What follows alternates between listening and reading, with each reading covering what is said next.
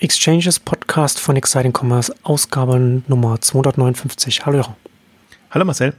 Heute wollen wir unsere kleine Corona-Reihe fortsetzen und heute ein bisschen allgemeiner äh, über das Thema sprechen oder das alles auch zum Anlass nehmen, darüber ein bisschen zu sprechen, wie fragil oder antifragil der Onlinehandel ist oder der stationäre Handel und wie man das alles auch ein bisschen in, in der Wirtschaft der Branche einschätzen kann. Und da werden die aufmerksamen Hörer da auch schon merken, dass wir uns da natürlich dann an, dass wir uns da jetzt auch heute mit Nassim Talibs Anti-Fragile äh, beschäftigen werden, dass er da in seinem Buch eingeführt hat, auch als neues Wort, als Gegensatz zu fragil, antifragil.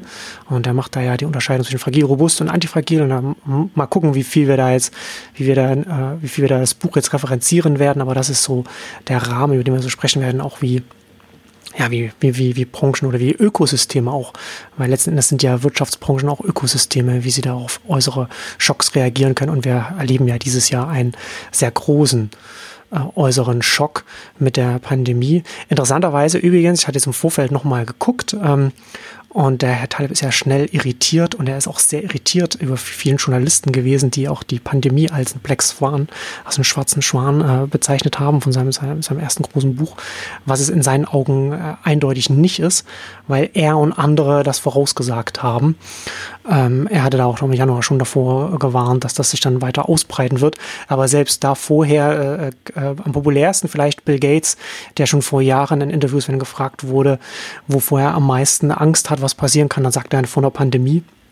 Ich da hat auch schon, äh, ich habe auch mal vor Jahren mal ein Buch gelesen, in dem es auch genau darum ging, was wir heute erleben, dass die große Gefahr einer globalen, sehr vernetzten Welt, wo viele Leute auch ne, weltweit, man viel Flugverkehr, viel, viel Personen, die, die, die viel reisen, alles, alles sehr vernetzt ist miteinander, dass da natürlich dann eine Epidemie schnell zu einer Pandemie werden kann, so wie wir das heute sehen. Also das, das nochmal rein, das ist gar nicht so, es ist vorhersehbar gewesen. Man, man hätte sich natürlich viel besser darauf vorbereiten können. Und auch also, was wir jetzt erleben, finde ich auch alles ähm, noch weiter vorhersehbar. Also ich finde es äh, sehr interessant, die, die Diskussion jetzt zum Beispiel hier in Deutschland, ob in, in den Läden dann die Masken, ob das wirklich sein muss mit der Maskenpflicht, wie man sich da, da schneiden sich die, die die glauben, dass das zu mehr äh, äh, wieder Verkehr führt, zu mehr Kunden in, in die Läden führt, die schneiden sich in die eigenen, ins eigene Fleisch damit mit, mit dieser Debatte. Ebenso ich finde es ganz interessant, auch was, was in den USA da passiert, wo, da, wo Disney seine Parks wieder aufmacht. Genau das Gleiche. Also da macht man sich selbst, macht man sich selbst die Marke und alles kaputt. Natürlich verständlich, ne? Das ist, das, das blutet natürlich den Unternehmen, dass sie da, dass da die Kunden fehlen. Aber die eigenen, also in, in, in Kauf zu nehmen, dass die eigenen Kunden krank werden und, und dann vielleicht auch sogar auch noch sterben, halte ich jetzt nicht so für die beste PR-Strategie. Ja, das große Thema ist halt bei ihm auch das Thema Risiko. Also deswegen, das ja. schwarze Schwäne wären quasi diese ungewöhnlichen Ereignisse, die man überhaupt nicht vorhersehen kann. Und ähm, Pandemien und alles, was so in die Richtung geht, auch äh, Erdbeben und äh, sonstige Geschichten, ähm, alles, was halt schon mal da war, äh, würde gar nicht in die Kategorie fallen. Und die Frage ist immer, wie kann man auch Risiken einschätzen von diesen, ja, schwer vorhersehbaren Ereignissen, und ähm, er vertritt eben die Hypothese, dass alles, was bisher unter Risikomanagement läuft und den gängigen Risikoprozessen, die ja mit Wahrscheinlichkeiten arbeiten, hm. ähm, greifen in diesen äh, Themen, bei diesen Themen und bei diesen Welten nicht. Ähm, also insofern kann man die Pandemie schon ein bisschen mit reinnehmen, weil sie eben auch nicht so berechenbar ist, dass man sagt, jetzt Wahrscheinlichkeit, eine Pandemie ist alle zehn Jahre, 20 Jahre etc. oder vielleicht auch häufiger, weil die, weil die Vernetzung so groß ist. Also insofern finde ich das schon ähm, ein interessantes Konzept und du hast es ja auch angesprochen, jetzt die Begriffe fragil, antifragil, robust wäre der Zwischenzustand. Im Prinzip ist äh, antifragil für ihn das, was man bei fragil bezeichnet, dass irgendwie, wenn ein Ereignis, ein Schock kommt, dass alles in tausend Stücke zerbricht und, und komplett ähm, ja, kaputt geht. Ähm, genau das sieht er andersrum, quasi so, äh, es kommt ein externer Schock, genau derselbe und ähm, etwas kommt erst richtig in Schwung, also explosives Wachstum, dass das wirklich man dann eigentlich erst ähm, davon profitiert. Ja, ein System wird stärker durch den externen Schock, also genau das Gegenteil. Das Porzellan geht kaputt, wenn es runterfällt und irgendetwas wird stärker, indem es runterfällt. Also ein Beispiel dafür vielleicht jetzt auch äh, aktuell ein Thema, das, das jeder im Kopf hat, Impfstoffe zum Beispiel. Wenn man geimpft wird, wird man dadurch immun, also, also wird das eigene, das, das eigene Immunsystem ist dann antifragil, weil es durch diesen externen Schock stärker wird. Und wir sind eben drauf gekommen auf das Thema jetzt durch ähm, auch nochmal den Handel oder den Onlinehandel, speziell wenn man sieht, wie, also man am, am, am konkretesten sieht man es jetzt an den Börsenentwicklungen, wie die explosive hm. Wachstum da ist. Aber die Börsenentwicklungen sind ja getrieben durch die Umsatzentwicklungen, die da sind. Und, und die Frage ist eben tatsächlich, wie antifragil zum Beispiel ist der Onlinehandel? Ist er nicht nur robust in so einer Situation, also kann er das auffangen, was, was woanders weggeht, sondern hat er wirklich die Möglichkeit, ähm, von, von solchen Entwicklungen dann zu profitieren? Und andersrum auch nochmal gefragt, wie fragil ist der Onlinehandel selber? Also was kann einem, dem Onlinehandel tatsächlich gefährlich werden. Er ist natürlich nicht so stationär verankert und, und hat ist nicht an die Innenstädte gebunden, ist da flexibler. Ähm, deswegen, das wird ihm jetzt nicht gefährlich werden. Und ich finde, eine zweite, auch unterschätzte äh, Thematik, die einfach in den letzten fünf Jahren passiert ist, hilft ihm auch das ganze Thema Plattform. Haben wir auch in der letzten Ausgabe schon kurz angedeutet, dass man eben die Möglichkeit hat, auch sortimentseitig ähm, sich, sich auszutauschen und, und Produktsortimente reinzunehmen von Partnern, die man alleine nicht hat. Und das fand ich jetzt eigentlich so das Faszinierende. Das Interessante ist, dass ähm, das Buch ist ja erschienen, auch so 2014, 15 ungefähr, als ich mir auch Gedanken um den Fonds und die Themen gemacht habe, und zwar in beide Richtungen. Ähm, kann der, der Onlinehandel wirklich von der Entwicklung profitieren oder wie kann er profitieren? Auch so ein bisschen nochmal das Thema Amazon. Damals habe ich mir viele Gedanken gemacht, wie weit kann Amazon noch wachsen?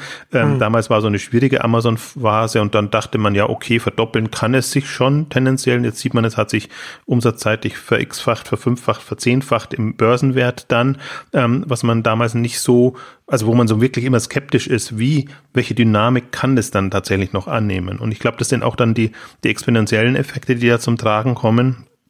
Also eigentlich noch mehr als exponentiell, weil, weil dieser Schock wirklich nochmal eine, eine Zusatzdynamik reinbringt. Und das ist, deswegen finde ich es jetzt so interessant, sich jetzt nochmal die Frage zu stellen, sind wir jetzt in so eine Situation, also war, war die Pandemie so etwas, also so ein Schock, der, der diese Zusatzdynamik reinbringt? Oder ist es eben, haben wir zum Beispiel jetzt in den letzten Glory Insights besprochen, ist es einfach nur Nachholen dessen, was äh, bisher eigentlich dem, dem Onlinehandel nicht zugetraut wurde, dass er eigentlich jetzt wieder eher auf dem Level ist, wo er jetzt eigentlich schon vorher hätte sein müssen. Also das finde ich im, Grunde doppelt spannende Fragen jetzt vom, aus, aus aus der Sicht des Profitierens, also das war meine Hypothese, das, oder hatten wir auch in den vorherigen Corona-Ausgaben gesagt, sobald eine Wirtschaftskrise oder irgendeine Krise kommt, wird der Onlinehandel abgehen, um es mal plastisch zu sagen, und ähm, der, der stationäre Handel, hm. ich glaube, was man beim stationären Handel sehr gut sagen kann oder sehen kann, die Fragilität. Ja. Er hat halt keine Optionen. Ja. Alles, was ihn direkt angreift, ähm, wird ihn zu Fall bringen und das sind diese schleichenden Bewegungen, die wir jetzt hier hatten, also rückläufige Kundenfrequenzen und einfach die, die, die, die Leute empfinden es unbe zunehmend unbequemer, das zu machen oder zum Teil ist auch die Auswahl nicht da, also ganz generelle strukturelle Themen.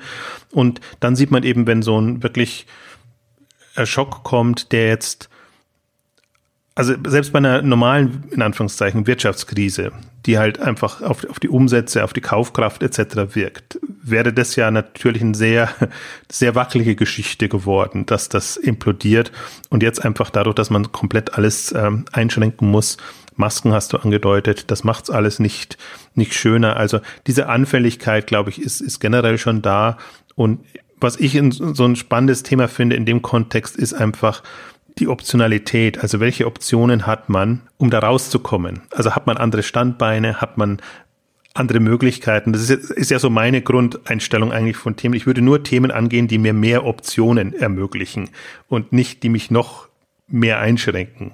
Hm. Zum Beispiel bei so einem Thema wie Omnichannel sind. Ja. Man denkt eigentlich, es würde mehr Optionen bringen oder man könnte es so aufziehen, dass, dass man es mehr Optionen hätte, wenn man das in zwei unterschiedliche Richtungen denken würde. Aber im Grunde geht es noch mehr darum, sich noch mehr zu beschränken. Ja, man bindet alles zusammen und schnürt es ganz fest zusammen, sodass alles gemeinsam dann untergeht. Absolut. Und das ist genau ein gegengesetzter Ansatz ist auch, im Grunde würde jeder sagen, das ist dumm, vom Onlinehandel eine Plattform zu machen, weil ich gebe meine Kunden weg an andere und, und das könnte ich ja auch alles selber managen. Und das ist so die übliche Denke eigentlich, äh, alles bei mir und ich habe alles unter Kontrolle und dann ist das das. Aber das sieht man jetzt dann eben, oder das ist ein Phänomen für mich, wo, wo es auch darum geht, seine Optionen zu erweitern, dass man eben die Möglichkeit hat, ähm, in, in jeglicher Hinsicht einfach äh, mehr Umsatz zu machen, wenn man es jetzt mal ganz platt formuliert, oder mehr Optionen einfach zu haben. Und mhm. zwar jetzt sortimentseitig mehr Möglichkeiten, aber letztendlich auch mehr Potenziale, um Services zu starten und all die Themen ähm, dann anzugehen. Und das ist für mich auch eine, war für mich immer eine vernünftige Herangehensweise, gerade unter dem Gesichtspunkt, wie anfällig werde ich für, für Krisen oder irgendwelche Dinge. Interessant ist es ja dann immer, also man kann sich sehr für konkrete Fragestellungen gut überlegen, was passiert, aber eigentlich geht es ja darum, gerüstet sein, zu sein für Ereignisse, die man nicht vorhersehen kann. Das, und, das ist ja. dann nochmal sehr viel diffiziler. Und dafür ist dann die Flexibilität entsprechend wichtig, was du mit Optionalität meinst, dass man sich so aufstellt, dass man dann, dass man in einer Ausgangslage ist, in der man auf Dinge reagieren kann, mit denen man heute nicht rechnen kann, weil man die nicht vorhersehen kann, egal wie groß oder klein das dann die einzelnen Situationen sind. Ich würde aber vielleicht die ganze Sachen kann man, glaube ich, noch ein bisschen auftrennen. Also gerade die, die Corona-Krise ist ja letzten Endes, haben wir ja auch schon darüber gesprochen, ist ja nicht wirklich eine Krise für den Onlinehandel.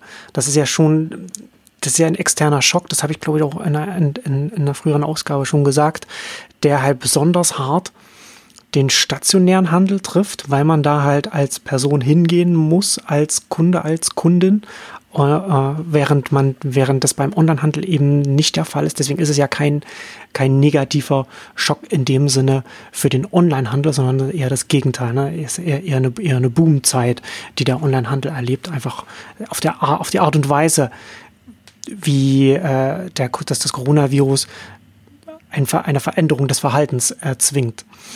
Und ähm, das ist das eine.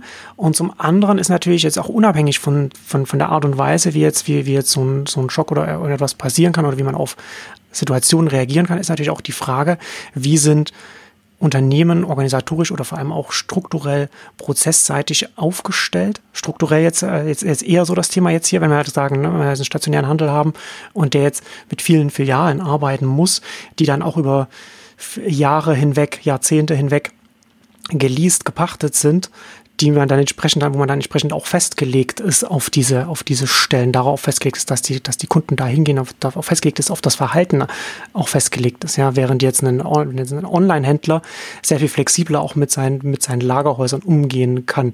Da ist natürlich auch nochmal die Frage, du hast ein, du hast einen Station, du hast einen, haben wir ja auch schon drüber gesprochen, man, manchmal baut man, äh, Zalando hattest du, glaube ich, mal als ein Beispiel auch schon genannt, baut man ein sehr zentrales Logistiknetz und da muss man nochmal umbauen auf ein, auf ein dezentraleres Logistiknetz. Aber aber das ist immer noch mal etwas, auch mit, auch, äh, mit, mit, mit, mit einer gewissen Pfadabhängigkeit und mit gewissen Aufwänden äh, verbunden, um so etwas wieder umzustellen, wenn man einmal eine Richtung eingeschlagen hat. Glaube ich, geht aber sehr viel leichter, als wenn man, wenn man auf Filialen gesetzt hat, die entsprechend äh, bei, an denen dann entsprechend die ganze Distribution, das ganze Verhalten der Kunden auch alles dranhängt und das auch alles regional, auch alles damit verbunden ist. Da ist es schon, glaube ich, so strukturell, da müssen wir, glaube ich, nicht darüber reden, dass es da schon eine unterschiedliches, unterschiedliche Dimension von Fragilität gibt, je nachdem, ob man online mit Lagerhäusern ausgerichtet ist oder ob man stationär mit, mit Läden im, im Zentrum hat. Ja, das, das stimmt natürlich, aber darum, also da, darum gäbe es ja schon eine Perspektive. Also ich ja. würde das schon sehen. Äh, die Pandemie war ein Schock für alle, der alle gleichermaßen betroffen hat. Aber natürlich, manche konnten besser damit umgehen, manche konnten weniger damit umgehen. Es hätte genauso gut den Onlinehandel treffen können, wenn in der Logistik einfach die Strukturen so gewesen wären, dass mit man, damit man da nicht umgeht. Oder wenn die kann ich, kann ich, kann ich finde ich nicht, sehe ich nicht so. Also der, du, du hast natürlich, du hast natürlich hinten raus, ja, je nachdem wie die Strukturen sind, aber es ist ja auf jeden Fall so, dass das Einkaufsverhalten oder das Konsumverhalten, das sich durch den Virus verändert, egal wie schlecht oder gut die Strukturen im Onlinehandel sind, dass so, ein, so, eine, so eine Pandemie ist immer positiv für, für den, für den Online-Ansatz und negativ für den stationären Ansatz, egal wie schlecht der Online-Ansatz aufgestellt ist. Ja, aber was, was wäre denn, wenn die, wenn die, wenn die Pandemie, äh, Pandemie also wenn der, wenn der so geführt hätte und zum Teil war es ja auch so, ähm, dass bestimmte Unternehmen nicht, also Unternehmen dicht machen müssen. Also sprich, dass ja. Logistik, Hallen äh, etc., die, ja. die Warenlager nicht mehr äh, arbeiten dürfen oder dass die Paketdienste so nicht mehr äh, fahren dürfen, weil da eine Kontaktsperre etc. da wäre. Also wir haben jetzt nur die Maßnahmen so gesehen, dass sie im Prinzip den, den Onlinehandel bevorteilt haben. Aber ich hätte mir genauso gut Szenarien vorstellen können, ähm, also wie auch immer das dann ausgegangen wäre. Also wenn man sowohl stationär als auch online natürlich dicht macht, wie dann die Versorgung noch gesichert sein soll. Aber das ist ja, ja genau. Aber das ist ja letztendlich der Punkt. Ne? Also letztendlich brauchen ja die Menschen trotzdem noch Lebensmittel oder wie auch immer. Und deswegen waren ja auch Super, äh, Supermärkte weiterhin geöffnet. Aber deswegen also deswegen, ich fand halt, als ich im Vorfeld, als du das, ähm, das Thema vorgeschlagen hast, habe ich auch darüber nachgedacht und ich fand das dann auch interessant, ähm, weil wir da letztendlich auch wieder zu diesen, wir machen uns ja oft darüber lustig, dass ähm, der, der stationäre Handel davon redet, dass er, dass es um das Shopping-Erlebnis geht, dass man das Shopping-Erlebnis besser machen muss. Und in dem Zusammenhang, als ich darüber nachgedacht habe, äh, wie, das, wie das Verhältnis ähm, dieser zwei Handelsarten sind und, und auch im Verhältnis zu den Kunden ist, ist mir nochmal klar geworden, wie albern das Shopping-Erlebnis ist, weil ganz oft, ganz viel, nicht alle Bereiche, aber ganz viele Bereiche des Handels sind ja einfach lebensnotwendig. Ja, also es ist ja, also da geht es ja gar nicht darum, dass du jetzt irgendwie ein schönes Erlebnis hast, sondern du musst einfach Essen einkaufen, du musst einfach etwas essen. Ja, und da, das heißt, irgendwie muss, irgendwie muss das Essen in die Wohnungen der Leute reinkommen. Und ob sie jetzt in den Supermarkt gehen oder ob sie es jetzt online bestellen, ne, da, da muss auch nicht das, da muss, das muss auch nicht ringsrum, da muss kein Feuerwerk drum, drumrum sein, sondern man muss das halt einfach machen. Gibt natürlich auch andere Sachen, klar, ne, kommt halt immer auf Segment an. Aber das ist einfach notwendig. Und, und aus dieser Notwendigkeit heraus müssen die Waren irg irgendwo hinkommen, damit die Leute nicht verhungern. Jetzt, um, um jetzt mal ganz plump bei dem Beispiel zu bleiben. Das, das muss sein. Und da ist der Handel einfach, der Onlinehandel einfach ein bisschen besser aufgestellt. Er könnte, er hätte natürlich, es hätte natürlich alles noch, noch viel besser sein können. Ne? Wir haben ja darüber gesprochen, wie es alles an die, an die Kapazitäten gekommen ist. Ähm, klar. Aber wenn wir, wenn wir es ins Verhältnis setzen, das beides, dann hat, dann ist natürlich, dann, dann ist es total nach, naheliegend gewesen und auch vorhersehbar gewesen, dass es natürlich sofort äh, dem, dem, dem Onlinehandel, gerade wenn wir, wenn wir über Lebensmittel oder, oder Verbrauchsgüter, alles, was, was man immer wieder aufstocken muss, dass das natürlich dann sofort an seine, an seine Kapazität kommt und, und die Leute notgedrungen dann natürlich auch noch in die Supermärkte und die Drogerien und so weiter und so weiter gehen. Also deswegen muss ich jetzt auch immer schmunzeln, wenn jetzt, wenn jetzt immer noch äh, bei, bei mir in die E-Mail noch äh, so Studien reinkommen, dass völlig überraschend der Onlinehandel jetzt mehr Umsatz gemacht hat, was ja, also was in meinen Augen ja schon Anfang März absehbar gewesen ist, Ende Februar, als, als es angefangen hat.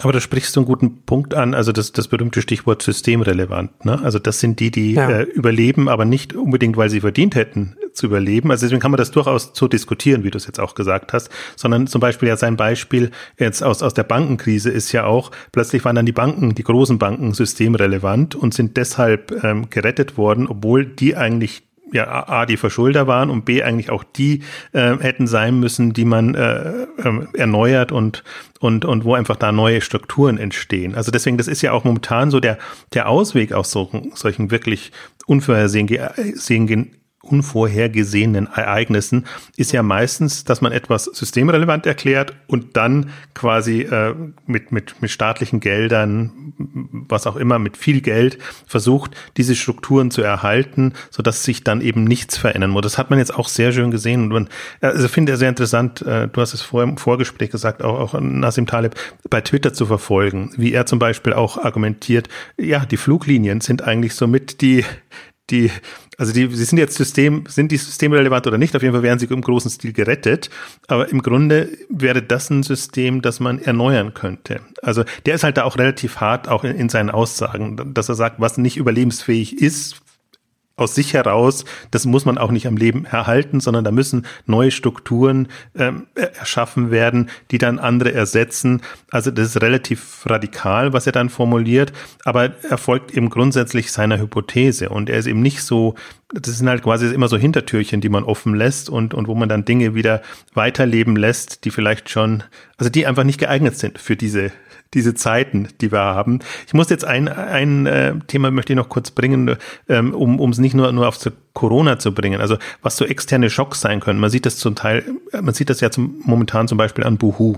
Buhu ähm, äh, muss gerade extrem leiden, weil die Arbeitsbedingungen äh, ein großes Thema sind und damit eben ähm, ein, ein Moment reinkommt, was Buhu mehr oder weniger unter Kontrolle hat oder die ganzen hm. Billigketten mehr oder weniger unter Kontrolle haben, was e aber eben dann zu einer wirklichen strukturellen Krise führen kann, ähm, weil man eben für solche Schocks man sagen, oder solche Themen gerüstet sein muss.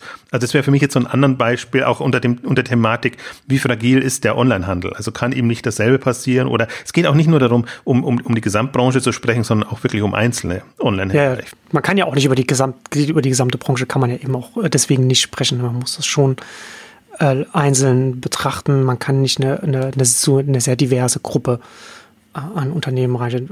Abgesehen davon, weil das haben wir vorhin, vorhin haben wir das ein bisschen gemacht, weil man natürlich so grund, grundsätzlich strukturell schon sagen kann, dass natürlich ein Unternehmen mit vielen Filialen äh, anders, anders agieren, nur anders agieren kann äh, als eins, das eben online äh, seine, seine, seine Distribution und, sein, und sein Geschäft macht.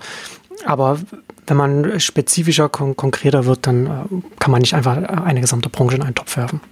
Ich glaube, es geht eher um Unternehmen oder da macht es mehr Sinn, sich das zu überlegen und zu gucken, welchen Risiken ist man ausgesetzt, wie flexibel ähm, ist, ist man, um, um auf bestimmte Entwicklungen zu, hm. zu reagieren. Und im Prinzip, ich möchte zwei Punkte mal kurz reinbringen in die, in die Debatte, die, die er immer sagt. Also im Prinzip alles, was ihn nicht umbringt, umbringt macht ein härter, stärker. Das ist so seine These, dass man sich durchaus so Schocks aussetzen muss, aber eben Schocks, die, die nicht gleich den, den Kollaps zur Folge haben. Also er ist nicht, nicht ähm, der, der Verfechter der These, dass er sagt, ähm, es muss alles ähm, immer im grünen Bereich sein und es darf nie was schiefgehen, sondern ähm, das ist genauso der Punkt, der Unternehmen stärker macht äh, und, und einfach voranbringt, indem sie hin und wieder einfach auch solche Schocks haben und solche Krisen haben und daraus hoffentlich äh, lernen und, und sich strukturell anders aufstellen.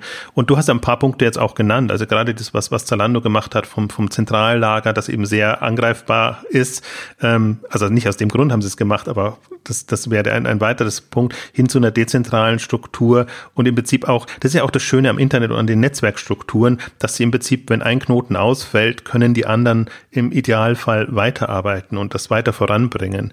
Ähm, das hat auch, ich weiß gar nicht, welcher Händler es war, der jetzt auch gesagt hat, im Prinzip vom, können wir von, auch von Spanien den europäischen Markt bedienen, wenn jetzt unsere Läger zum Beispiel in, in, in Zentraleuropa hm. ausfallen würden. Ne? Also das sind so Optionen, die man hat und die man dann nutzen kann.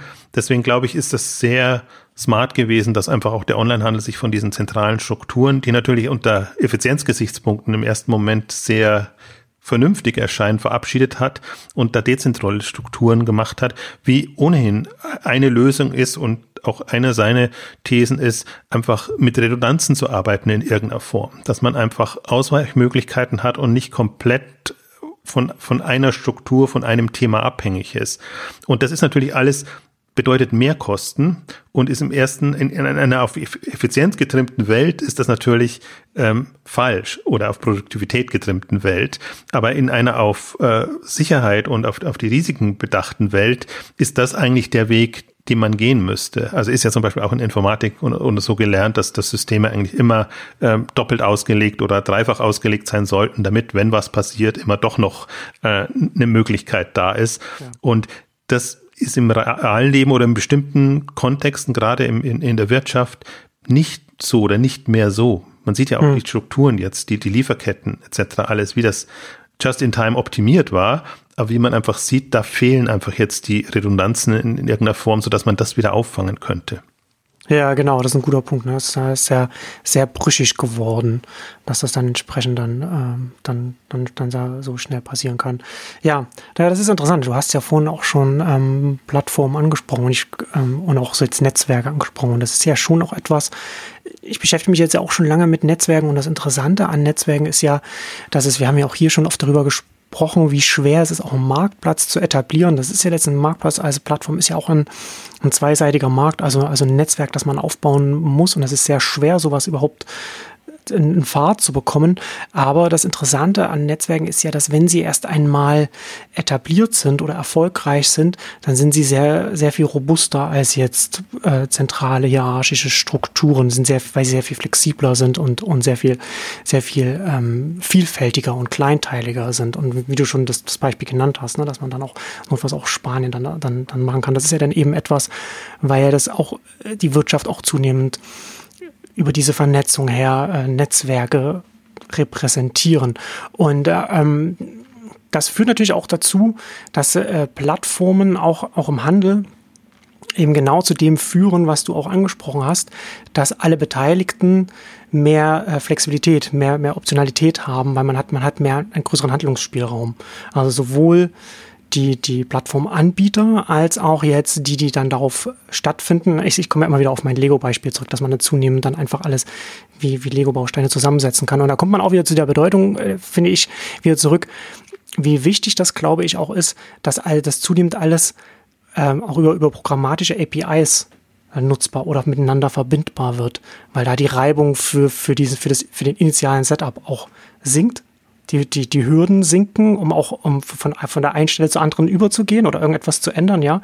Also dass man nicht erst irgendwie etwas aufbauen muss, man muss irgendwie und, und sich erst, keine Ahnung, ein halbes Jahr lang Meetings stattfinden müssen, bevor man irgendwas in drei Jahren dann mal losgehen kann, sondern dass es relativ schnell und zügig passieren kann. Und ich glaube, dass, dass so etwas schon wenn wir über Ökosysteme reden und wie antifragil oder, oder, oder robust oder fragil sie sind, dass äh, programmatische APIs zum Beispiel ein ganz wichtiger Punkt oder ein ganz, ganz wichtiger Aspekt sind, damit ein Ökosystem robust werden kann und im besten Falle antifragil, weil es sehr viel flexibler auf Schocks auch reagieren kann und, und, und die Reaktion selbst des Ökosystems auch wieder besser werden kann. Also konkreter hat. Also diese ganze Zusammenspiel zwischen den großen Plattformen und den kleinen Blatt, äh, Marktplatzverkäufern und so weiter. Und in dem Zusammenhang musste ich auch daran denken, wenn man darüber nachdenken, äh, wie ist denn jetzt, wenn wir jetzt um konkrete Unternehmen reden, die fragil, robust und antifragil auch organisatorisch aufgestellt sind, dann bin ich der Meinung, dass jetzt zum Beispiel in Amazon organisatorisch maximal antifragil aufgestellt ist weil sie über Profit Center arbeiten, intern über Microservices arbeiten, über programmatische APIs eben, wo das alles miteinander kombinierbar äh, ist, was auch Nachteile hat, haben wir auch schon hier schon drüber gesprochen. Es ist nicht, dass das jetzt irgendwie das, das Beste ist und es hat keine Nachteile und man sollte nur das machen. Es ist, äh, ist ja immer alles immer ein, ein Trade-off, immer ein, ein, ein Kompromiss. Aber wenn wir darüber reden, wie, wie man maximale Optionalität und Flexibilität schaffen kann, und die eigene Organisation antifragil jetzt wenn wir jetzt hier darüber hin so machen kann, dann ist Amazon, glaube ich, schon sehr gut aufgestellt, weil sie ja auch letzten Endes, wenn wir auch darüber reden, was sie jetzt an Logistik aufbauen, selbst wenn jetzt der Amazon-Marktplatz und, und, und das, und das Online-Handelsgeschäft jetzt im Bach runtergehen sollte, aus welchen Gründen auch immer, kann ich mir nicht vorstellen, aber angenommen, dann könnten sie die Logistik auch einfach als einfach öffnen und, und dann ein großer Logistikanbieter werden. Ne? Oder, oder, sie, oder, sie, machen eben beides. Ja? Und das ist ja das, das ist ja letztendlich der Punkt. Du baust alles als eine Plattform auf, du machst programmatisch APIs, du hältst hier strategisch die Optionen offen, du hast die Flexibilität und auch intern, ja, die, die, die Profit Center, die dann eben auf diese Microservices und alles zugreifen können, das alles selbst wieder kombinieren, rekombinieren können und so weiter. Du verbaust dir da auch, auch, auch zum Teil etwas, aber du schaffst natürlich schon, äh, organisatorisch bist du in meinen Augen dann als in Amazon schon sehr antifragil aufgestellt. Ja, du verbaust dir nur was über im klassischen denken, weil du natürlich nie so effizient sein kannst, wie wenn du dich nur darauf konzentrieren würdest, nur das eine machst. Ich würde einen Punkt noch mal kurz äh, machen, also ein bisschen auch den Unterschied robust und antifragil. Also robust hm. ist ja im Prinzip, wenn du, wenn du gut überleben kannst, wenn deine Strukturen so flexibel sind, dass sie alles auffangen, was so an Schocks kommt. Das ist so die, das ist so die, auf Nummer sicher gehen, sage ich jetzt mal, die, die, die erste Ordnung oder was, was eigentlich mindestens gegeben sein sollte. Und antifragil, das kann man am, am Amazon-Beispiel gut deutlich machen, aber auch anderen im Prinzip, dass egal welcher Schock kommt, dann hat Amazon irgendwo ein Thema, was da so richtig abgehen kann. Und da kann man durchaus jetzt zum Beispiel auch, auch die Cloud-Themen oder, oder solche Sachen mit, mit, mit reinnehmen, ähm, die, die einfach auch davon profitieren, dass man mehr äh, Online-Konferenzen hat und, und solche Themen hat. Also es ist ja auch alles immer indirekt als, als Thema, aber dass man im Prinzip, ähm, egal was jetzt so kommt von außen, äh, man immer eine Möglichkeit Möglichkeit hätte, nicht nur zu überleben, sondern richtig ähm, zu boomen. Und jetzt mal im Extremfall, um, um das Beispiel nochmal zu bringen, angenommen, lass den, den Onlinehandel nicht mehr funktionieren. Lass den, dass so eine Krise kommt und du kannst eben Onlinehandel nicht mehr treiben. Dann wird eben ein Amazon zu einem reinen Tech-Konzern und, und gehen diese Themen an. Also das heißt jetzt nicht unbedingt, ähm, dass, dass alle sozusagen alle alles machen können, sondern ich glaube, das Kompetenzfeld muss so sein, ähm, dass, dass man einfach noch Möglichkeiten hat und speziell, also es ist so eine Mischung zwischen, also ich würde fast sagen, so Multispezialist. Also Spezialisierung allein die wird einen auf jeden Fall immer in die Enge bringen. Und generell, Generalist bringt einen auch nicht so viel weiter, weil einem dann ja wieder die, diese Spezialkompetenz fehlt, um, um dann wirklich ähm, davon zu profitieren. Also das ist so meinem mein Denkansatz momentan, so ein bisschen das Modell Multispezialist, dass das dich weniger angreifbar macht ähm, für diese Themen. Äh, da kommt man leider dann in so, so Trendthemen und Diskussionen rein, wie die Diversifizierung der Diversifizierung wegen und, und, und solche hm. Themen. Also es kann auch falsche Gründe geben, um das, das zu machen, sondern ich glaube, diese, ich ja, ich habe fällt jetzt kein anderes Wort ein, aber je heterogener man aufgestellt ist, umso mehr Möglichkeiten hat man letztendlich auch, um, um, um da wirklich dann, dann voranzukommen. Und das sind für mich dann auch so, so Kriterien. Und ich glaube, man kann auch dann schon eine Hierarchie einführen. Wer, wer ist gut aufgestellt, wer ist weniger gut, wer ist schlechter aufgestellt. Ich glaube halt einen Online-Shop mit Zentrallager, jetzt wenn wir mal rein vom, vom, vom Online-Thema ausgehen, das ist halt das gefährdetste Konstrukt. Dann Online-Shop mit Zentrallager plus Marktplatz schon besser.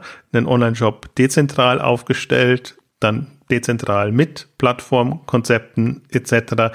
Ähm, so kann man das weiterdenken und es ist, ist, es ist interessant, weil, weil, wenn man, wenn man Nassim Taleb liest oder verfolgt, ähm, wenn man jetzt meiner Argumentation folgt, würde ja immer heißen, du wirst immer größer, du wirst immer, deine Strukturen werden immer ähm, mächtiger zumindest raumgreifen. Das muss gar nicht so ein Riesenkonzern sein, aber es, die Strukturen werden. Und er ist durchaus ein Freund, dass er sagt, durchaus auch kleine Einheiten haben die Möglichkeiten, wenn sie halt wandelbar sind, wenn sie zum Beispiel ihren Standort dann ändern können und dahin gehen können, wo dann wieder Geschäft zu machen ist. Ähm, also man kann sich auch als kleine Einheit entsprechend so so aufstellen und, und so positionieren, dass es dann wieder geht. Ähm, ich finde halt diese strukturellen Themen spannender grundsätzlich und ich glaube, das ist auch die Richtung, in die es geht. Das Interessante dabei ist auch noch, dass, ähm, also jetzt auch in seiner Argumentation zum Beispiel, Globalisierung eher skeptisch gesehen wird. Also gerade Globalisierung im Sinne von diese ganzen Abhängigkeiten oder was du vorhin auch, auch beschrieben hast. Ich glaube, man kann Richtung Plattform und, und, und, und Marktplatz etc. gehen. Man muss sich nur immer bewusst machen, man darf nicht eine, eine Kette haben, die einen sehr abhängig macht von den jeweiligen Partnern. Dann, dann geht das gut. Äh, und das andere, wo ein großer Freund ist, ist eben Internet und, und solche Strukturen, die wirklich als Netzwerk funktionieren und, und wo, wo du ja dann unterschiedliche Wege hast, um, äh, von, um ans Ziel zu kommen. Ich glaube, solche, das muss man sich ein bisschen vor Augen führen. Was, was sind so, was ist überholt und was ist noch zeitgemäß unter den Gesichtspunkten? Weil die Hypothese schon ist, diese Ereignisse, also ob sie jetzt häufiger kommen, äh, weiß man nicht, aber die, die, die, die Anfälligkeit ist höher durch die Strukturen, die wir jetzt geschaffen haben. Deswegen hat man das hm. Gefühl, dass sie häufiger kommen und, und, und, und dass da mehr, mehr im, im Umbruch kommt. Und wir haben jetzt eben diese ganzen wackeligen Strukturen geschaffen. Und ein zweiter Kritikpunkt, den er immer bringt, also gar nicht so sehr in seinem Antifragilität-Buch, sondern im Skin in the Game-Buch, dass er einfach sagt, die, die Verantwortungen sind so, so entkoppelt, dass zum Teil die, die Entscheidungen treffen und die Strukturen schaffen, gar nicht die Leidtragenden der Strukturen sind. Und äh, sonst würde man es aus Vernunftgesichtspunkten gar nicht machen und in so eine Richtung gehen. Und ähm, deswegen ist er ein sehr großer äh, Schimpf da äh, ja, extrem immer auch auf, auf Manager-Management-Strukturen, ist eher ein Freund von Unternehmertum und von Leuten, die ihr eigenes Schicksal in die Hand nehmen und, und selbstverantwortlich agieren, weil er sagt, die würden immer das tun, was ihnen selber nutzt, aber was eben auch dem Unternehmen, was, was sie dann angehen, ähm, nutzt. Und diese, diese Entkopplung quasi, das, das findet ja auch eine, eine, eine fatale Entwicklung jetzt gerade unter, unter den Gesichtspunkten. Und das muss man auch wirklich so sagen. Also das sind manchmal Dinge, es werden Produkte geschaffen, es werden Service geschaffen, es werden Strukturen geschaffen, ähm, die einfach, wo man genau weiß, die funktionieren in guten Zeiten super und der Kollateralschaden in, in schlechten Zeiten ist, ist einfach extrem. Und ähm, im Grunde sowas darf nicht passieren, dass man sowas äh, überhaupt angeht und, und, und sowas schafft, äh, weil da muss man jetzt nicht auf das äh, schlimme Ereignis warten, sondern das ist hm. äh, per se klar. Und das ist halt einfach ähm, eine, eine also er findet es verwerflich und im Grunde muss man ihm dazu stimmen, hm, dass, dass man einfach so verantwortungslos handelt und diese Strukturen überhaupt aufbaut und, und, und sich aber dann auch nicht so positioniert, dass man dann für das Risiko auch einsteht, dass man, dass man da eingeht. Ne? Das ist schon eine, eine ähm ja, das sind ja dann, das läuft dann immer auch auf gebundene Ressourcen raus, die man auch anders hätte verwenden können und dann hast du dann entsprechende Opportunitätskosten, die du dann als Investor hast, als Unternehmen hast, als, als Gesellschaft hast, die dann auch dann, dann immer dann mit reinspielen in solche Fehlentscheidungen. Ne? Das ist ja dann nicht einfach, einfach alles immer losgelöst. Und ich würde da in dem Zusammenhang auch noch gerne nochmal auf die Systemrelevanz zurückkommen, weil ich es auch äh, interessant finde. Wir haben ja auch immer schon öfter darüber gesprochen, dass letzten Endes auch äh, Gemeinden ähm, und, und die Politik auch sich Gedanken machen müsste, wie man jetzt auch einen Onlinehandel oder eine, eine ändernde Handelswelt, wie man die, wie man die auch wirklich proaktiv und konstruktiv begleitet. Und in einer früheren, leichteren, naiveren Zeit haben wir uns vor allem, ging es ja vor allem darum, dass natürlich dann die, die äh, DHL-Auto, äh, LKWs dann in zweiter Spur dann geparkt haben auf den, auf den, auf den Radwegen. Und jetzt ist es natürlich ein bisschen ernster geworden mit der Pandemie, aber das Thema an sich hat sich ja nicht geändert, ja, dass man da darüber nachdenken muss, wie kann denn das tatsächlich auch begleitet werden, und nicht dieses, die, dieses alberne, wie retten wir die Innenstädte, also sprich die Einkaufstempel, dass die Leute da hinkommen, sondern mehr wie, auch wenn wir auch konkret darüber reden, ne, Systemrelevanz äh, und auch Sachen wie Lebensmittel und so etwas. Wenn die Leute das online benutzen wollen oder benutzen wollen, dass das zugestellt wird, wie kann man das unterstützen? Und das ist ja auch ein Thema, das geht ja, das wird ja auch nicht so schnell jetzt nicht weggehen mit der Pandemie. Ne? Also letztendlich, wir haben, ich habe jetzt in der, äh, im Guardian jetzt war jetzt ein, ein längerer Artikel dazu, dass äh, über, eine, über eine Langzeit, also so lange Zeit, wie man das jetzt eben machen kann zum, zu dem Coronavirus, äh, untersucht Leute, die es hatten und die Antikörper. Und äh, ganz viele haben nach drei Monaten keine Antikörper mehr gehabt oder nur noch, ich glaube, es waren nur noch 17 Prozent, die dann noch Antikörper dann, dann äh, messbar dann hatten.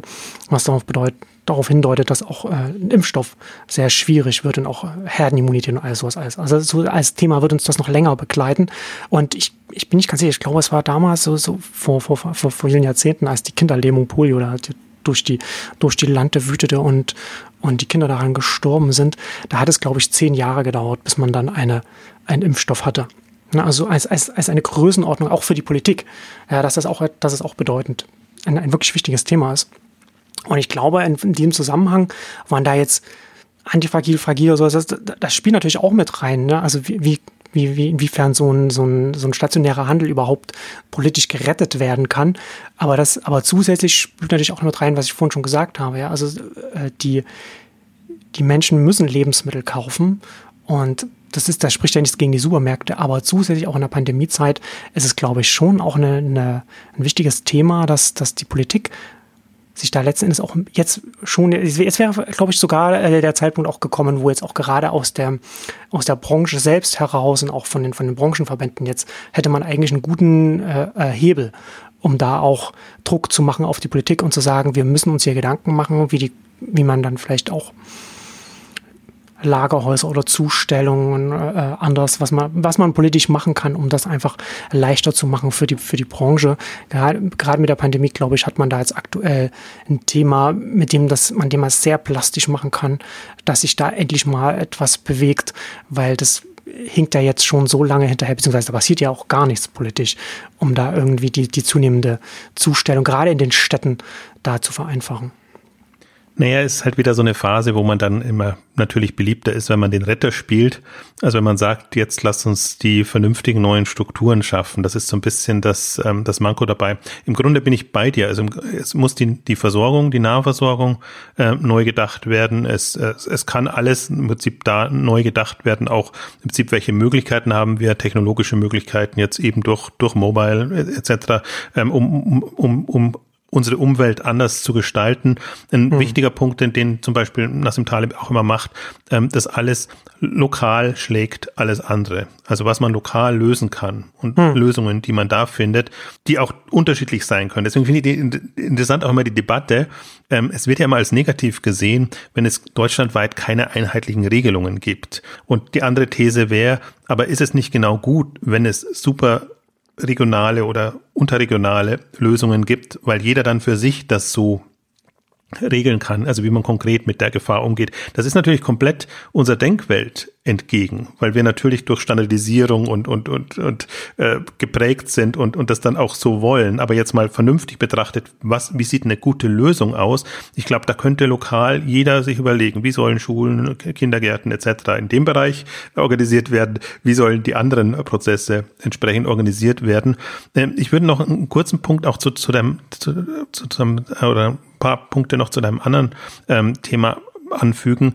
Ähm, das, Thema ist ja immer Risiko. Wie gehe ich mit ähm, Risiken um und ähm, welche Maßnahmen ergreife ich? Und zum Beispiel jetzt auch ähm, Thesen von ihm sind ja immer, alles, was nicht bewiesen ist, ist erstmal, da ist erstmal Vorsicht geboten. Deswegen Masken tragen, solange man, also selbst wenn es nicht bewiesen ist, dass Masken tragen nutzen, aber Massen, Masken tragen schadet nicht. Also machen es wir, machen wir es. Und ähnlich im Prinzip auch die, diese, diese ganze Thematik, also ich glaube auch der, der, der Gedanke, wir gehen jetzt zurück in eine alte Welt und da ist das alles so.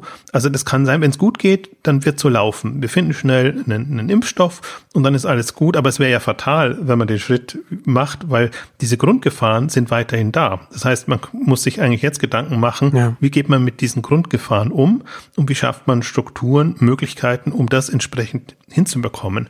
Und also wir haben, also entweder wir, wir verabschieden uns von der globalen Vernetzung, dass sich wir nicht mehr so schnell verbreiten können, oder wir müssen eben bei Massenveranstaltungen um bei diesen Themen ähm, vorankommen, oder wir setzen uns alle Helme auf und, und, und versuchen uns wirklich da abzuriegeln, um, um das zu machen.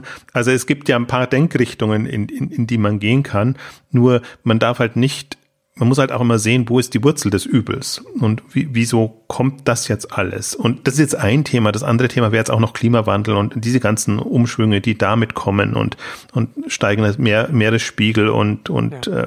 äh, man sieht es ja bei vielen Städten schon zum Teil unter Wasser jetzt an, an, an der Küste. Ähm, also man, wir haben ja mehrere Themen, die einfach jetzt, ähm, also wo man die Wurzel kennt, wo man weiß, man ist anfällig und wo man im Prinzip na klar, man muss die das Problem an der Wurzel lösen, aber man muss sich zugleich auch Lösungen überlegen, wie man mit der Situation umgeht. Und da kann man jetzt nicht auf den Standpunkt stellen, ja, das hat jetzt alles so gut geklappt, die letzten, also die ganze Industrialisierungszeit. Äh, und dann lassen Sie es doch so weitermachen, sondern da müsste man wirklich an, an grundsätzlichen Lösungen arbeiten, die einfach da die einen da weiterbringen. Und ich glaube, deswegen ist das Antifragil ist so ein bisschen ein verkopftes Konzept. Das, das spannende oder das mindestens spannende Konzept ist, wie gehe ich mit Risiken um? Und, und also im persönlichen Bereich, im, im strukturellen Bereich, wie schaffe ich Strukturen, die einfach äh, weniger risikoanfällig sind? Ähm, das sind so die Themen, ähm, um die es geht. Und auch finde ich, also jetzt, wenn, wenn wir jetzt nicht gerade in der Krise wären, an sich macht es ja auch Spaß, sich Gedanken zu machen. Wie könnten denn alternative Strukturen aussehen, die hm ähnlich funktionieren ähm, und, und die, wo wir nicht in diese, diese Fallen tappen. Es passiert alles. Also wenn wir Mobilitätskonzepte gerade sehen, das, das ist ja hochspannend. Also wenn man jetzt nicht davon aufgehen kann, dass, dass der Verkauf des Autos und das Thema ist, sondern dass wir uns dass wir eine, eine vernünftige Mobilität hinbekommen, eine ressourcenschonende dann auch noch. Also es mhm. gibt ja auch äh, Konzepte, Denkansätze, ist ohnehin eine spannende Zeit unter dem Gesichtspunkt. Und das weiterzudenken und sich zu überlegen, okay, wie kann die Welt dann, dann anders aussehen? Man muss sich halt ein bisschen ähm, von diesen Konsumgesellschaftsdenken und Industrialisierungsdenken verabschieden. Und ich glaube, je mehr man sich aber mit diesen Netzwerkthemen und, und meinetwegen auch Sharing-Modellen und alles, was damit zusammenhängt, befasst, dann hat man ja also ich finde, so hat man sogar mehr als Lichtblicke. Dann hat man wirklich eigentlich schon, schon Grundkonstrukte, mit denen man arbeiten kann, es wird halt nicht genauso wie vorher. Deswegen ist immer die Frage, was vorher schöner oder nicht so schön, sondern es muss halt eine zeitgemäße Lösung gefunden werden. Ähm, und ich glaube, das stehen wir auch, egal ob wir, ob wir jetzt Mobilität betrachten oder, oder andere Themen betrachten oder eben Handel betrachten, da stehen wir halt sehr, sehr am Anfang. Und ich bin gespannt, wie dieser Umbruch befördert wird. Also das ist ja auch so, diese Schocks sind ja immer noch mal also wir hatten sie in der ersten Ausgabe, in der zweiten Ausgabe, Katalysatoren, Beschleuniger, wie auch immer man es nennt. Man sieht ja jetzt genau, im Prinzip alles, was schon schlimm war, wird nochmal schlimmer und alles, was schon gut war, profitiert im Prinzip davon. Hm. Aber nicht immer war das, was gut war, auch das, was als gut angesehen wurde. Und deswegen ist natürlich jetzt gerade so eine, so eine wackelige Geschichte da. Also deswegen bin ich da schon mal gespannt, was, was wir oder was man daraus lernt. Also im Prinzip ich bin nur das Einzige, was mich skeptisch macht, ist, weil wir aus der Finanzkrise nichts gelernt haben. Also das war ja schon ein ähnlicher Fall, wo man auch hätte sagen können, okay, jetzt ist alles den Bach runtergegangen oder wir haben gesehen, dass, dass das so nicht funktionieren kann. Ähm, wir retten euch jetzt nochmal, aber was nicht passiert ist, ist zu überlegen, wie kann man da eine alternative Struktur schaffen, wie kann man das wieder aufdröseln, wie kann man ja. dies, diese unheimliche Macht, die da in wenigen Banken zusammengefasst ist, die sich da konzentriert und dass das eben dann ganze und, und deswegen dann eben dann auch das ganze System ist seit, seit heute so fragil wie damals und ist noch fragiler, weil die großen Banken natürlich noch größer geworden sind dadurch äh, und zusätzlich auch äh, von den Verantwortlichen auch kaum jemand zur Verantwortung gezogen wurde, was auch wiederum bedeutet, dass sich das auch alles wieder wiederholen muss, weil, weil dann eben auch keine, keine Konsequenzen dann damit, damit verbunden sind. Ja, es ist, ich glaube, dass da schon auch wichtig ist, und ich, ich glaube, dass jetzt bei, bei, bei unseren Hörern und Hörerinnen wird, die werden sowieso schon durch, durch die Themen, mit denen wir uns beschäftigen, werden sowieso schon unsere, unsere Hörerschaft eher auch sich mit den langfristigen Themen beschäftigen. Aber das ist ja letztendlich auch, ist eine langfristige, eine langfristigere Denkweise, über die wir hier, über die wir hier reden. Und ähm, noch kurz, weil ich nochmal, noch mal auf, wenn du sagst, wenn dann jetzt bald der Impfstoff dann da ist, da muss man ja auch immer noch dazu sagen, das ist das, das Best-Case-Szenario aktuell ist ja auch, dass wir jetzt irgendwie jetzt sofort einen Impfstoff finden und dann in den nächsten 18 bis 24 Monaten dann alle äh, geimpft sind. Und da gehen wir dann auch davon aus, dass wir dann halt entsprechend, also hier in Deutschland sind wir noch relativ gut aufgestellt. So, so die USA können wir da halt völlig abschreiben, was das angeht, aber äh, da, da hätten wir hier zumindest die Infrastruktur. Aber das würde halt voraussetzen, dass wirklich ein medizinisches Wunder passiert und das jetzt sofort da ist. Und dann hätten wir dann in anderthalb Jahren frühestens das Thema vom Tisch. Ne, also, das, also, ne, also um das mal, und das, das muss man auch nochmal noch so die, ich glaube, dass, dass es immer uns noch schwerfällt, so diese, die Größenordnung des, des Themas so zu verinnerlichen, was das bedeutet.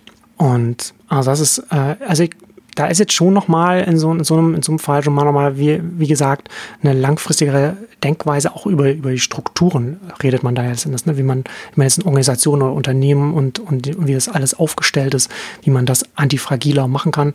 Und ich finde, antifragil, ich finde es, ich finde es ganz gut, dass man, dass man, dass es das Gegenteil von fragil ist. Ne? Also nicht nur fragil und robust hat. Robust ist ja nicht das Gegenteil von fragil, sondern ist ja der, der, der Zwischenstand sondern dass man halt noch eine Steigerung zu robust hat.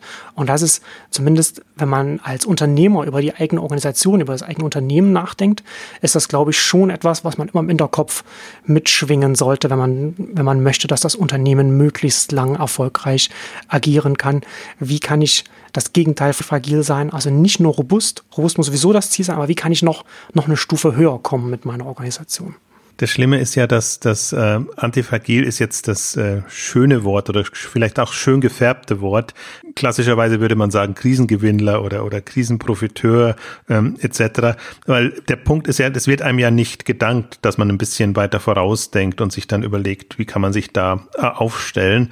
Ähm, und aber darum geht's genau, dass man dann zu dem Punkt, wenn eben so eine so eine Krise oder so ein Schock ähm, auftritt, dass man da ist und, und einfach dann seine Möglichkeiten nutzt. Und es, es wird natürlich aus, aus Sicht des bestehenden Systems wird man immer der, der, der Krisengewinner etc. sein. Aber ich finde, das ist die, die Weitsicht, die dann Vorausschau, die dann belohnt wird in, in irgendeiner Form.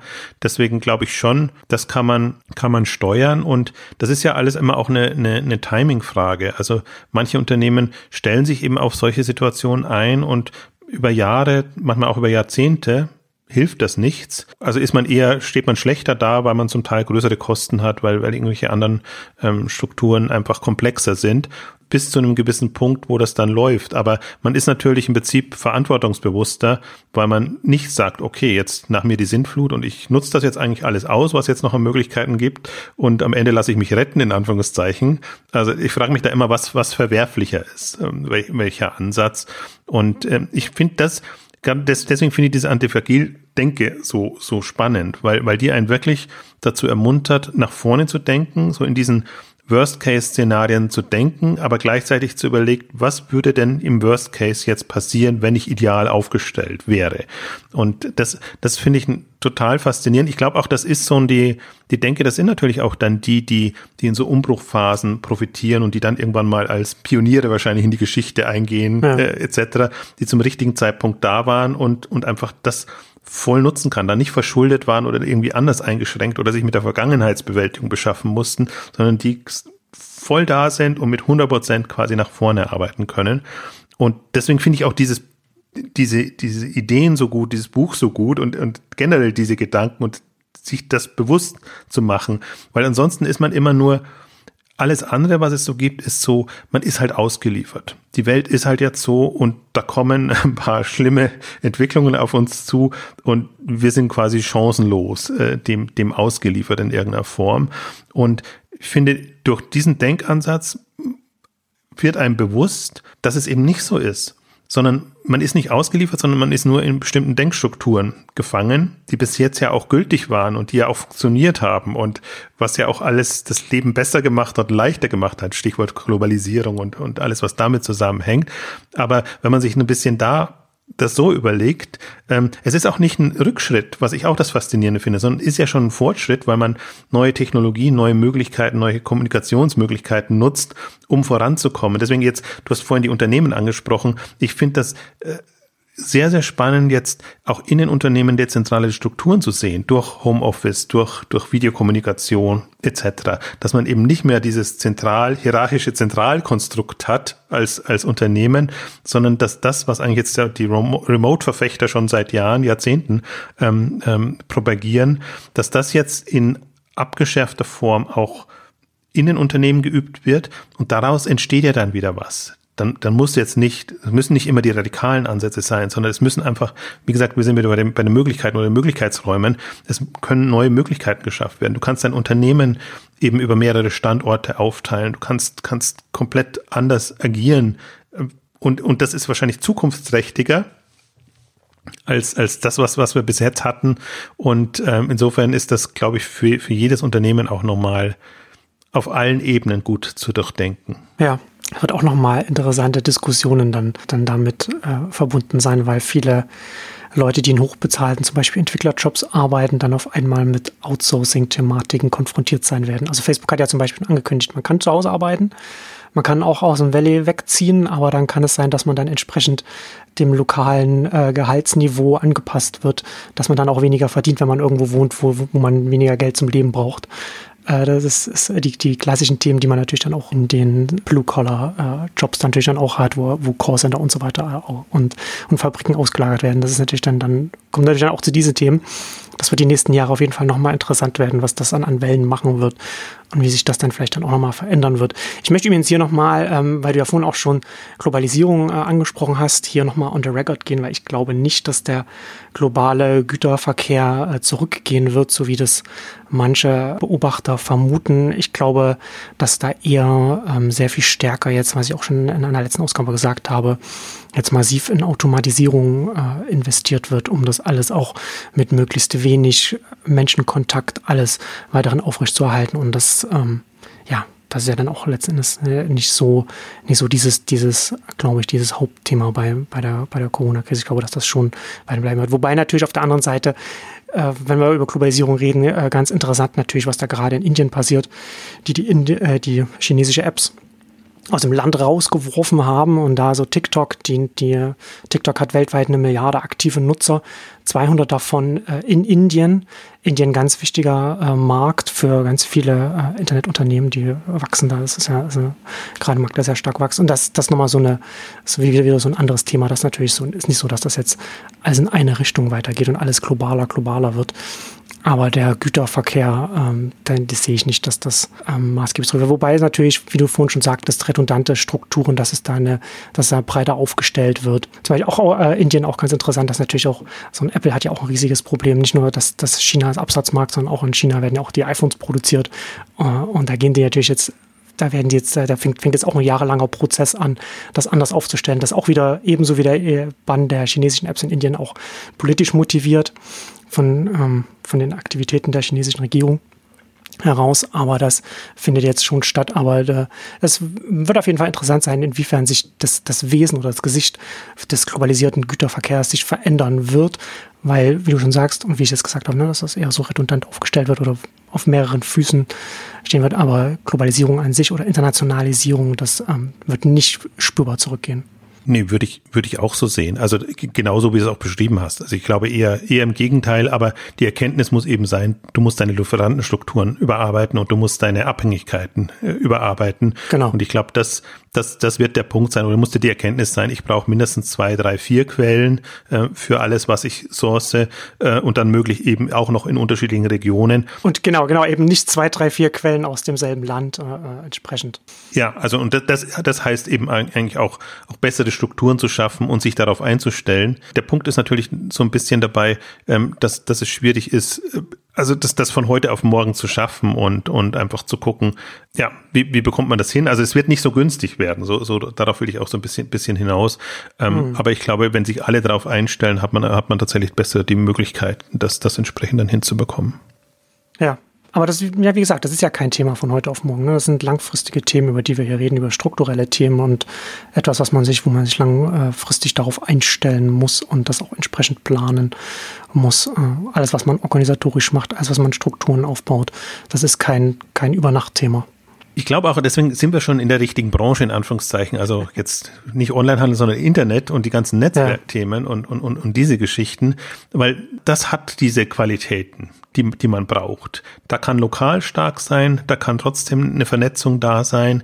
Und, und wenn man das richtig nutzt, also sowohl jetzt auf der, in Anführungszeichen, virtuellen Ebene, rein Kommunikationsebene, als auch eben auf, auf der physischen Ebene, ähm, kann man schon gut was draus machen. Und dann, dann sind einfach die, diese Abhängigkeiten nicht mehr so, dann hat man nicht mehr so die, diese, ähm, die, diese Fallen, in die man tappen kann. Und dann glaube ich jetzt unter die ganze Welt unter Risikogesichtspunkten betrachtet, ähm, man, man hat schon Chancen. Man, man darf nur sich nicht der Illusion hingeben, dass man da wieder zurück könnte und ähm, ich glaube halt, dass die, wenn man jetzt mal so Richtung überlegt, jetzt nochmal kurz auf das Thema Antifragilität zu kommen, wer sind die Gewinner und wer sind die Verlierer, dann, dann hat man schon gute Möglichkeiten, sich so zu positionieren, dass man wirklich extrem profitiert. Und wir haben ja dann, was, was ich auch noch ein spannendes Thema habe, jetzt gar noch nicht angesprochen, in dem Zusammenhang finde, ist natürlich auch, du kannst zwar ein Gewinner sein, aber wenn du nicht skalieren kannst in dem Moment, wo es dann kommt, dann hast du auch keine Chancen. Deswegen finde ich das auch nochmal einen interessanten Punkt und gerade solche dezentralen Strukturen und, und, und, ja. und Netzwerkstrukturen, die, die ermöglichen ja das viel mehr. Ähm, ja. Das heißt, und es ist ja nicht nur, man, man, man kann der Gewinner sein, man kann, man kann vielleicht auch selbst skalieren, aber dann kann der, der Geschäftspartner nicht skalieren, also zum Beispiel der Logistikdienstleister. Zum Beispiel unser Lieblingsthema. Ohne jemanden konkret anzusprechen jetzt hier. Deswegen ist es ja auch so schön zu sehen, dass sie das alles selber in die Hand nehmen und wenn sie es selber in der Hand haben, werden sie es in einem gewissen Zeitpunkt irgendwann öffnen und dann haben wir eine, eine schöne äh, vernetzte Logistikstruktur, Infrastruktur, ähm, die dann wirklich eine schöne neue Welt schafft. Also deswegen, das, wenn man wenn man es optimistisch beschließt, jetzt mal, das geht schon alles in, in eine richtige Richtung. Äh, nur der Weg dahin wird ein bisschen holprig sein. Es kann halt sein, dass da wirklich nochmal extreme Schocks kommen. Oder man macht sich jetzt gemeinsam irgendwie auf den Weg, dann kann das auch ein bisschen, kann das sogar glimpflicher sein. In jedem Fall ist natürlich der Onlinehandel besser gerüstet und, und tut sich da leichter. Ich, ich würde jetzt nicht ausschließen, dass da auch nochmal extreme äh, Rückschläge kommen. Also Logistik wäre tatsächlich ein Thema, wo ich sage, da da, davon hängt alles ab. Und wenn das nicht mitgeht, dann kann der Onlinehandel so gut sein und so bequem sein, wie er will. Dann ist im Zweifel der Stationäre besser, weil er noch, also der, der noch überlebt hat, äh, weil er dann die Produkte da noch anbieten kann. Also das hat aber jetzt nichts mit dem Onlinehandel per se zu tun. Kann alles passieren. Also deswegen, glaube ich, muss man da schon ein bisschen ähm, wach sein und, und, und, und darauf achten, aber ich sehe im alles, also bis auf die Logistikthemen sehe ich tatsächlich alles in die richtige Richtung gehen. Und selbst im Logistikbereich sehe ich das inzwischen, weil da hat, das hat man ein bisschen unterschätzt, dass da jetzt neue Paketdienste kommen müssen, müssen eben gar nicht. Da kommen die, die Flaschenpost, die Picknicks, da kommen die, diese ganzen Anbieter. Oder jetzt gerade heute hat, hat Coolblue angekündigt, nach Deutschland zu liefern, auch mit eigener Struktur. AO macht's, öffnet sich, Amazon Logistics etc. könnte man noch am ehesten als Paketdienst nehmen. Also dadurch, dass wir, wenn wir mal ein, zwei, drei Dutzend solcher Anbieter haben, dann kannst du die ja wieder auch unterschiedlich äh, verknüpfen und, und ähm, dann muss man sich, ich mache mir heute schon weniger Sorgen um dieses Logistikthema als noch vor zwei, drei Jahren. Aber ich glaube auch die ganze Branche ist auch inzwischen aufgewacht und hm, selbst ja. wenn es die Etablierten jetzt nicht so sind, dann sind, sind genügend Newcomer da, sodass ich das dann schon ausgleichen kann. Genau. Schönes Schlusswort. Und damit kommen wir zum Ende unserer großen antifragilen Ausgabe. Vielen Dank fürs Zuhören und bis zum nächsten Mal. Tschüss. Tschüss.